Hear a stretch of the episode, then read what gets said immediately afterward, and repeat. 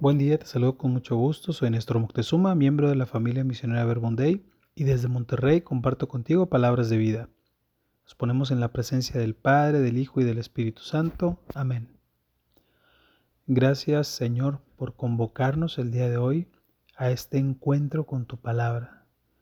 Ayúdanos a confiar en ti para que con un corazón sosiego podamos abrirnos a tu presencia donde tu amor sea la única fuerza que nos impulse y que tu esperanza por la vida de cada uno de nosotros sea el cimiento que nos permita avivar nuestra fe.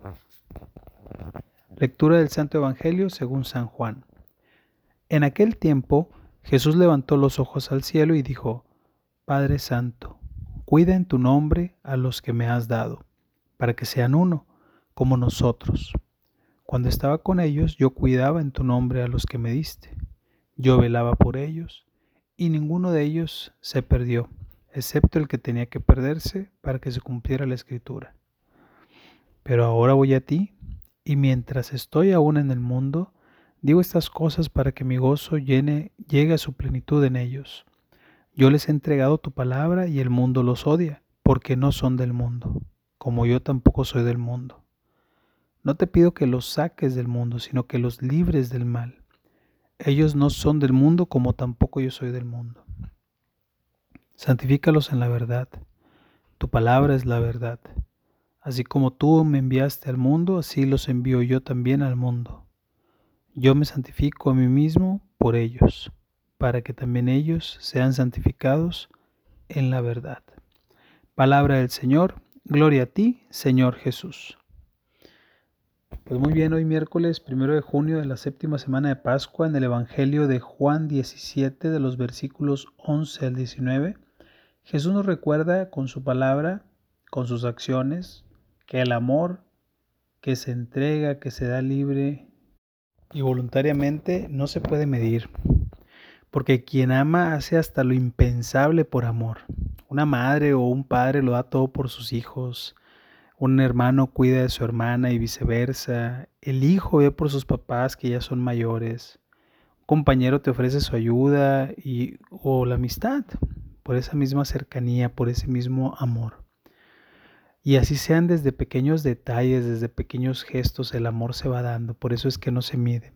Jesús se la pasó amando a sus discípulos y no solo a ellos, sino a todos y a cada uno de nosotros trayendo la buena noticia, su palabra que ilumina nuestras acciones, que abre nuestros ojos a las realidades que se viven en nuestro contexto y enciende el corazón para que desde la razón entreguemos nuestro esfuerzo, nuestro ánimo, nuestras ganas de llevar a nuestro hermano al encuentro con Jesús. El día de ayer tuvimos una junta muy interesante con algunos precursores de evangelización digital aquí en Monterrey y nos platicaban de un proyecto donde reunirán a varios evangelizadores digitales de diferentes partes del mundo para traerlos y hacer un evento muy grande donde todos los católicos tengamos la oportunidad de conocer, aprender, intercambiar ideas para poder llevar la palabra de Dios a través de los medios digitales. Cuando nos iban platicando esto, pues nos mencionaron que cada evangelizador que viene como invitado va a pagar su propio boleto del avión. Y al escuchar esto, lo primero que se me vino a la mente fue pensar en, ah, qué mala onda los organizadores, ¿no? Pues digo, vienen al evento y lo menos que pueden hacer es pagarles el, el, pasaje, todo esto, ¿no? Pero al contrastar este evangelio, me doy cuenta que cuando hacemos las cosas por amor, el sentido del para qué transforma los cómo y por qué es. Cuando tú estás enamorado, cuando estás, eh, que, que estás, vas a hacer algo por amor, no la piensas tanto. No te pones a pensar, a ver, tengo esto, no lo tengo, cuento con aquello, no lo cuento y vámonos, te vas a amar, simple y sencillamente así, ¿no? Cada uno, cada uno ha hecho, hace o hará locuras de por el amor, ¿no? Por eso vale la pena preguntarnos, a ver, ¿qué locura me invita Jesús a hacer por amor? El día de hoy, así, hoy precisamente, ¿qué, qué locura de amor me invitas a hacer Jesús?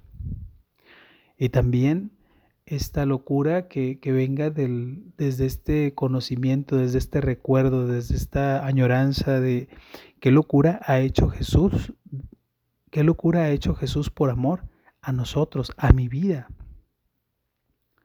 Jesús, a pesar de saber que sus propios amigos lo iban a abandonar, le dice al Padre, cuídalos, cuida a los que me has confiado. El amor al que estamos llamados es al que nos incita a salir de nosotros mismos, de nuestras propias comodidades, de nuestras conveniencias, para adentrarnos en la dinámica del otro, para poner en las manos de Dios quizá con quien no nos llevamos muy bien, con quien casi no coincidimos, eh, con quien me cuesta entablar una, un diálogo, una conversación o con quien vive su fe diferente a la mía o simplemente con quien me está, insiste, insiste, insiste para que crea lo que él o ella cree. Jesús cuando le habla al Padre le decía, ahora que voy a ti, no te pido que los saques del mundo, sino que los liberes del mal. Es decir, no te pido no tener dificultades, sino que, que las sepa llevar contigo, Jesús. No te pido que me evites esta o tal situación, sino que me permitas aprender y seguir adelante con tu compañía de tu mano. En medio del mundo que podamos aprender a vivir lo que nos toca con la confianza que Jesús ya puso nuestras vidas, nuestras situaciones en manos del Padre. Con esa misma confianza con la que hoy oramos, con la certeza de sabernos escuchados por Dios mismo y convencidos que Él sabe qué es lo mejor para nosotros y qué no. La palabra de hoy dice, yo les he entregado tu palabra, santifícalos en la verdad. Tu palabra es la verdad. Que podamos darnos un momento para recibir esta palabra. Leamos con calma o escuchemos, o escuchemos nuevamente el Evangelio con mucha atención porque ya hemos sido santificados en la verdad. Y damos con esa verdad cuando oramos, cuando meditamos, cuando profundizamos en la palabra de Dios. Que podemos escuchar a Dios a través de su palabra y seamos fieles a lo que entendemos en nuestra oración.